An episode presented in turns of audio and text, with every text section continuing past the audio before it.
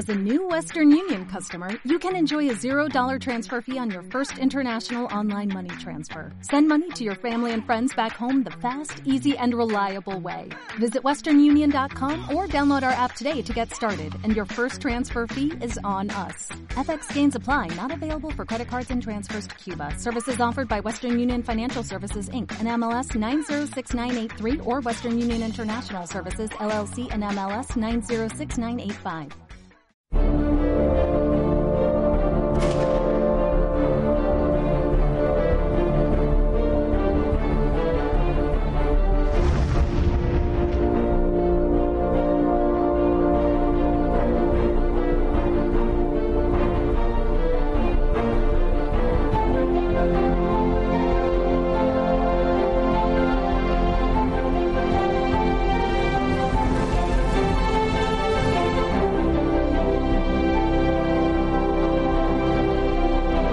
Aceptaremos la exclusión de nuestro pueblo de ese derecho. Mr. Tear down this wall.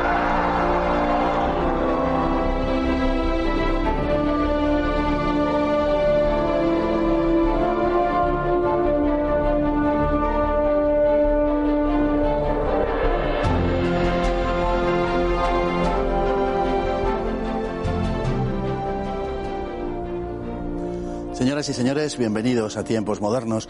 Las esperanzas que suscitaron las independencias de los países africanos en el tercer cuarto del siglo XX se vieron bien pronto defraudadas. Florecieron los regímenes corruptos, no pocas veces genocidas, que desembocaron en dictaduras tribales con frecuencia crueles y despóticas. En la larga lista de líderes africanos que dirigieron los destinos de sus pueblos, en Zimbabue, la antigua Rhodesia, se encuentra el nombre de Robert Mugabe. Durante 37 años, Robert Mugabe dirigió con determinación la política de Zimbabue, el país que había sido hasta entonces la colonia británica de Rhodesia del Sur. Mugabe se formó como profesor de primaria en Rhodesia y más tarde obtuvo el título de economista mientras cumplía una condena de 10 años. Entre tanto, Rhodesia se independizaba de Gran Bretaña, aunque el régimen de Salisbury no era reconocido internacionalmente por su sistema racista de apartheid, lo que facilitó la labor de la Unión Popular Africana de Zimbabue, el partido de la mayoría negra. A comienzos de los 60, Mugabe fue detenido en dos ocasiones y huyó a Tanzania. Allí organizó una formación más radical, la Unión Nacional Africana de Zimbabue, pero en su regreso a Rhodesia fue condenado por sus actividades clandestinas. Fue entonces cuando Ian Smith se independizó del Reino Unido. Tras salir de la cárcel, Mugabe creó una organización terrorista, el Ejército de Liberación Nacional Africano de Zimbabue, para lo que recabó el apoyo de potencias comunistas como China y Corea del Norte. Mugabe alcanzó la fuerza suficiente como para detener el proceso de cesión del poder que en 1978 Ian Smith estaba pactando para forzar una entrega incondicional de este a la población negra. El partido de Mugabe obtuvo una holgada mayoría absoluta cuando se produjeron las primeras elecciones en las que la población negra votaba en igualdad de condiciones. Aunque aparentemente Mugabe se presentaba como un radical contra el poder blanco racista, lo cierto es que desde el momento en que llegó al poder en 1980 pactó con la minoría blanca, ya que eran los grandes propietarios de tierras y la agricultura constituía la base económica del país. Gran Bretaña aprovechó para imponerle un régimen parlamentario multipartidista que sus aliados comunistas deseaban evitar. En los primeros años, el régimen de Mugabe intentó llevar a cabo una serie de reformas sociales muy urgentes en el ámbito de la educación y de la salud y de la diferencia entre sexos. Pero al mismo tiempo, Mugabe desarrolló desde el principio una guerra étnica entre los Shonas y los Endebeles, en la que unos 30.000 civiles fueron asesinados. La guerra terminó en diciembre de 1987 y Mugabe lo aprovechó para reforzar el presidencialismo del país al tiempo que adjuraba el socialismo de partido único. Entre tanto, insistía en que los blancos permanecieran en el país. Desde comienzos de la década de los 90 tuvo que plegarse a las políticas impuestas por los organismos internacionales. La degradación llegó al punto de que a comienzos del año 2000 los antiguos combatientes negros por la independencia se lanzaron a una campaña de ocupación de las tierras y asesinato de los granjeros blancos apoyada por Mugabe, que condujo a una reforma agraria que le valió la condena de la Unión Europea y de Estados Unidos. Desde 2008 el caos adueñó de Zimbabue, la inflación se desbocó hasta alcanzar alturas incalculables, el paro llegó al 80%, mientras Mugabe gastaba enormes sumas en suntuosas celebraciones. Aunque Mugabe siguió ganando elecciones, las purgas que desató en 2017 le costaron el poder, al provocar la actuación del ejército el 14 de noviembre de ese año. Sin embargo, fue respetado por el nuevo gobierno viviendo en Harare hasta que tuvo que desplazarse a Singapur para un tratamiento de salud, donde murió el 6 de septiembre de 2019. Nos acompaña un asiduo, don Eduardo Ford, al que le damos de nuevo la bienvenida a Tiempos Modernos. Gracias, un gusto para hablar de Robert Mugabe, eh, un personaje verdaderamente eh, oscuro en muchas eh, de sus facetas, pero un personaje que empezó su carrera de un modo todo lo contrario, de un modo muy brillante. Terminó, sin embargo, desplazado por su propio ejército y lo hizo porque intentó, mm, en fin, asegurar una sucesión casi familiar al proponer a su mujer como vicepresidente. Entonces, el vicepresidente Ngawa le, mm, hizo que el ejército se sublevase contra él. No, no obstante, bueno, fue todo un poco una, una especie de ópera bufa porque le desplazan del poder, pero no proceden contra él en lo personal y él sigue viviendo en, en Harare, en un complejo eh, para millonarios. Sí, eh, la caída de Mugabe se produce precisamente por eso, porque digamos que su entorno, que, en su momento lo había apoyado, ya lo tenía como una figura totalmente desprestigiada y parece un chiste el nombramiento de su mujer como sucesora, porque la mujer, Grace, eh, si él era una figura desprestigiada, ella mucho más. Una mujer que incluso estuvo acusada de tráfico de diamantes por, por informes eh, que subió a la red Wikileaks. Eh, tráfico de diamantes, terrorismo, financiación ilegal. Eh, incluso está la anécdota de, que tenía un, un, palacio que costó unos 50 millones de dólares, que se llamaba como la casa de Elvis Presley, Graceland, porque ella se llamaba Grace. Entonces, evidentemente, el ejército no lo pudo aceptar y en parte a eso se debió la caída de Mugabe. Sin embargo, es verdad que en los primeros años Mugabe, por causa de su papel en la independencia de Zimbabue, fue un hombre extraordinariamente popular. Mugabe, eh, en un principio, esto me hace acordar al programa en el que hablamos de, de Idi Amin, Mugabe quiso ser un intelectual panafricanista, como en la línea de, de Nyerere en Tanzania, de incluso Nasser en Egipto o, el propio Lumumba eh, en el Congo, pero él decía ser un discípulo de, de Kwame de Ghana, gran padre de África, y no lo era para nada. Ya digo, como, como cuando hablamos de Idi Amin, era el típico sinvergüenza, medrador, que en, en, la caída de la presencia de las potencias occidentales en África, lo único que quiso hacer fue eh, obtener ganancias personales, poder, y eso queda revelado cuando, cuando deja de ser un, un, instrumento más o menos útil para las potencias excolonialistas. Sí, lo que pasa es que, al contrario que otros personajes, eh, Mugabe es un es un político y es un bueno y, y, no un guerrillero porque no se dedicó a esos menesteres personalmente aunque formó una organización que sí lo hacía pero era un hombre brillante en ciertos aspectos, sobre todo comparado, en fin, con la situación que se vivía entonces en su país por parte, sobre todo, de la población negra.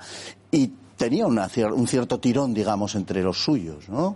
Era un hombre inteligente, era un hombre astuto sobre todo, que supo relacionarse. La figura a tener en cuenta en la vida de Mugabe es Yoshua Nkomo, que fue su, su vicepresidente. Él era el auténtico ideólogo del SANU, de, por las siglas en inglés, de, la Unión Nacional Africana de Zimbabue.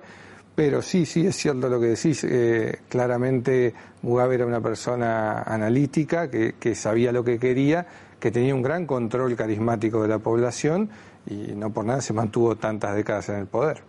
Él al principio se presenta también por necesidades del acceso al poder, ¿no? como un radical de, la población negra, como un radical contra los blancos, pero a la vez está pidiendo al mismo tiempo, a comienzos de los años 80, a los eh, granjeros blancos que se queden. Y de hecho, al principio, eh, Zimbabue, la antigua Rhodesia, Rhodesia del Sur, eh, recordemos que la del norte era Zambia, para, eh, en fin, que todo aquello constituía Rhodesia, bien, pues eh, se convierte en un país exportador de, cereales y de tabaco, por ejemplo. Es decir, que al principio las cosas fueron bien en cuanto a que se aseguró una, eh, digamos, un, una situación mm, estable y de seguridad para los granjeros blancos. Claro, eh, volvemos a lo anterior. Eh, Mugabe era un hombre inteligente y él sabía que la población negra, por las condiciones de vida que había tenido durante los siglos precedentes, no tenía ni la capacidad intelectual ni, ni la inteligencia suficiente como para mantener un tejido industrial, agropecuario, etcétera, como el que el, nuevo país iba a necesitar. Por eso le pidió a la comunidad blanca que no se fuera de, de Zimbabue. Luego la situación evolucionó con una cierta rapidez y se produjeron algunos hechos, en fin, cuando menos curiosos. Por ejemplo, los billetes de Zimbabue tenían fecha de caducidad. Es decir, los billetes se podían eh, utilizar hasta un determinado día. A partir de ahí el billete no valía nada. La verdad es que llegó un momento en que antes de esa fecha tampoco valían nada, porque la inflación fue algo absolutamente desmesurado. Cuando, cuando empieza, que hablaremos a continuación seguramente de esto, cuando empieza la persecución a la minoría blanca, que se produce una inmigración masiva a Sudáfrica, la economía de Zimbabue cae en picado, claramente. La moneda de Zimbabue, que hoy en día ya cambió cuatro veces de nombre, pero sigue siendo el dólar de Zimbabue, estaba entre las más devaluadas del continente, creo que junto a la cuacha de Malawi, eh, valían millones de... Había gran millones para tener un dólar o un euro. Hoy en día creo que está en 400 eh, dólares de Zimbabue, un euro, pero es una moneda que no tiene ningún tipo de relevancia. Y el paro a la vez también, bueno, llegó a ser del 80%. En África el paro indudablemente es muy alto en todo el continente, sobre todo en la parte eh, negra, subsahariana, pero desde luego lo de Rhodesia eh, era de auténtico récord. Sí, porque además estamos hablando de un país con muchas riquezas naturales, pero con una economía totalmente destrozada, con un tejido industrial inexistente. Mm, por repetir la palabra, una economía de subsistencia básicamente, agricultura con granjas, con una cierta minería monopolizada como suele suceder por las élites del país y una situación insostenible. Los antiguos combatientes negros fueron quienes básicamente llevaron a cabo la campaña contra los colonos blancos, contra los ya granjeros blancos, porque han sido colonos en el, pasado más remoto. Eh, y, Mugabe nunca eh, ocultó que él impulsaba esa campaña, incluso eh, en, conferencias y en, eh, en fin, comparecencias públicas eh, lo reconoció en la radio y en la televisión, que, que bueno, que los granjeros blancos tenían que portarse bien porque si no, claro, no era extraño lo que les estaba pasando. Llama la atención porque efectivamente el descenso del nivel del país, el descenso económico abrupto, podríamos decir, efectivamente estaba ligado a esa desaparición de los granjeros blancos. Si eso es así, ¿por qué Mugabe da ese paso? Ciertamente se le estaba obligando digamos, por parte de aquellos viejos revolucionarios que aspiraban a quedarse con esas tierras, pero él no quiso poner fin a esa situación, al contrario, eh, como digo, la impulsó. Era reo de alguna manera de aquellos eh, activistas o exactivistas negros.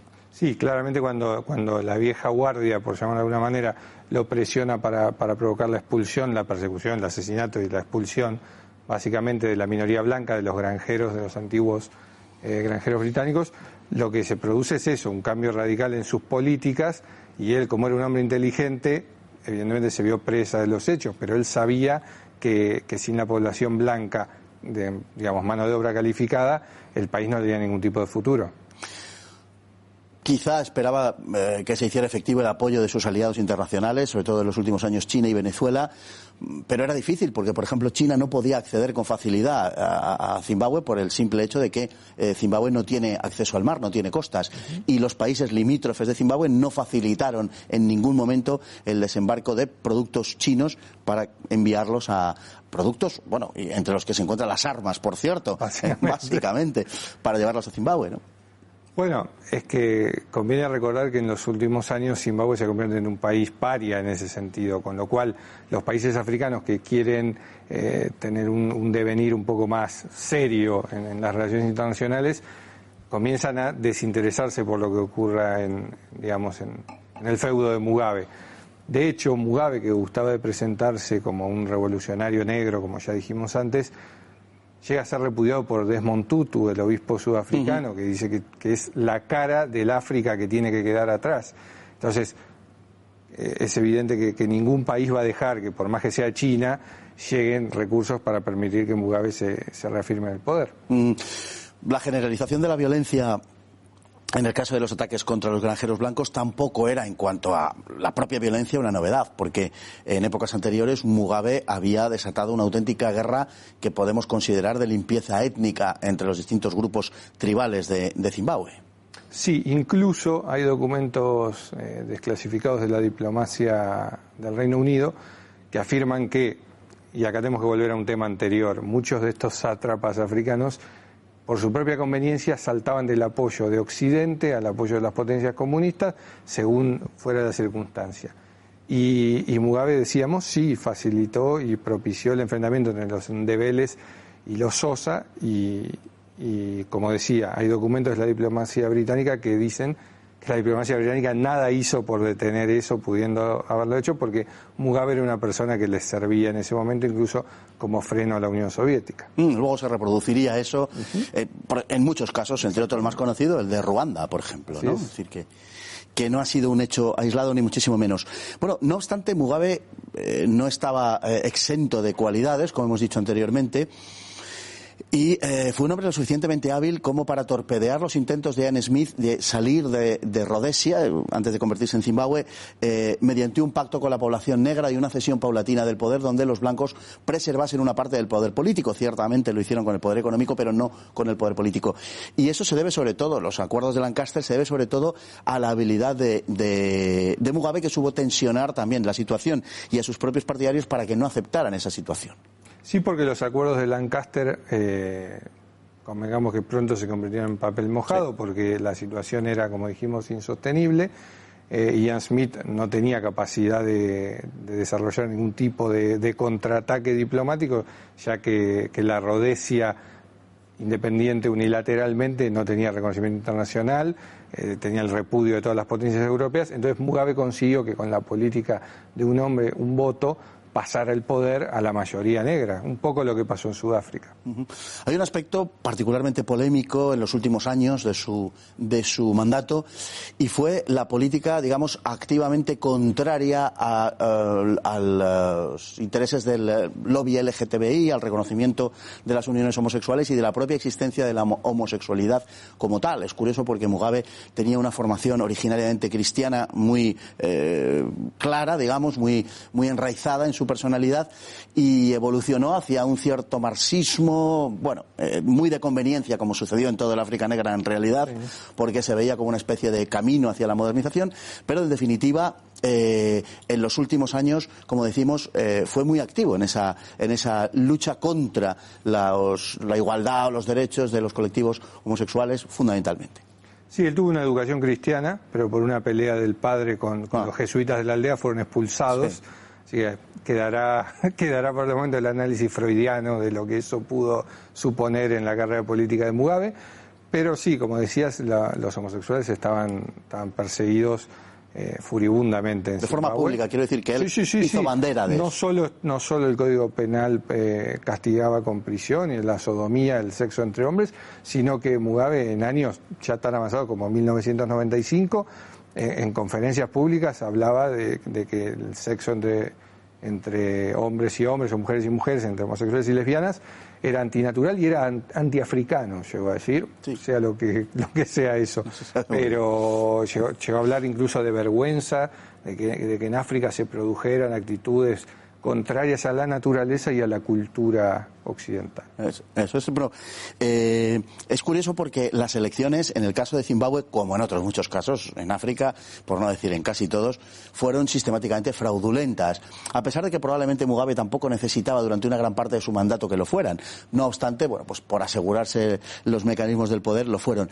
Sin embargo, muchas de ellas fueron avaladas por la Organización de la- para la Unidad Africana, es decir, que tuvo un respaldo, un cierto respaldo internacional dentro de la propia África. Su africanismo, su panafricanismo, bueno, también demagógico, evidentemente, en muchos extremos, le rindió buenos resultados. Sí, porque Mugabe durante, durante buena parte de, de la segunda mitad del siglo XX fue una figura de relevancia en África, una, una figura de consulta, como pudo haber sido hasta su caída eh, Muammar Gaddafi, que entre paréntesis fue el que compró el palacio de, de los Mugabe cuando hubo que ponerlo en venta. Pero decíamos, sí, él, él durante mucho tiempo tuvo una imagen incluso como de, de anciano respetable y, y de consulta, claramente. Coincido en que probablemente ni siquiera hubiera necesitado el fraude, porque la población de Zimbabue, como suele usar, no conocía otra cosa Así que es improbable que él perdiera unas elecciones. Efectivamente. Llama la atención, como hemos dicho al principio, el hecho de que una vez desplazado del poder por el ejército, él pudo vivir tan tranquilamente en, en Harare, en la antigua Salisbury, y eh, eh, se marcha a Singapur, pero no exiliado, sino para ser tratado de una enfermedad de la que finalmente muere hace escasamente un mes, a principios de septiembre de este año 2019. Sí, ahí volvemos a, la comparación con otros casos. Eh, evidentemente, el, mecanismo político en, los países africanos es un fenómeno muy complejo, pero lo que se desprende de esto es que cuando, cuando a estos autócratas se los retira el poder sin intervención de fuerzas extranjeras o de, o de coaliciones internacionales, se los deja morir en, paz en el extranjero o en algún país limítrofe y normalmente conservando incluso bienes y, y demás. El caso de Mugabe es este hasta su vicepresidente dijo que, bueno que era una figura esencial en la historia de la nación, en lo cual tiene razón, esencial se, se interprete como se quiera, y en fin, su muerte ha sido acogida con, dolor público y oficial, no, no ha sido motivo, digamos, de grandes celebraciones en sentido eh, lúdico, ¿no? de alegrarse de, de, su muerte. Llama la atención en cualquier caso eh, que ese vicepresidente que había sido desplazado en origen para que la mujer ocupara su puesto, sin embargo, terminase así. Sí, además lo que, suele suceder luego es que eh, al, perder el poder estas personas que conducían el país con una mano de hierro, pero que mantenían un cierto orden, el paso del tiempo provoca una cierta nostalgia de un orden que ya no existe ante la anarquía generalizada que suele sobrevenir. Así es. Don Eduardo Ford, pues muchísimas gracias por estar con nosotros. Le agradecemos que haya vuelto por eh, tiempos modernos y que lo haga en eh, futuras y sucesivas ocasiones. Y a todos ustedes igualmente muchísimas gracias por estar ahí un día tras otro y hasta el próximo programa, si Dios quiere.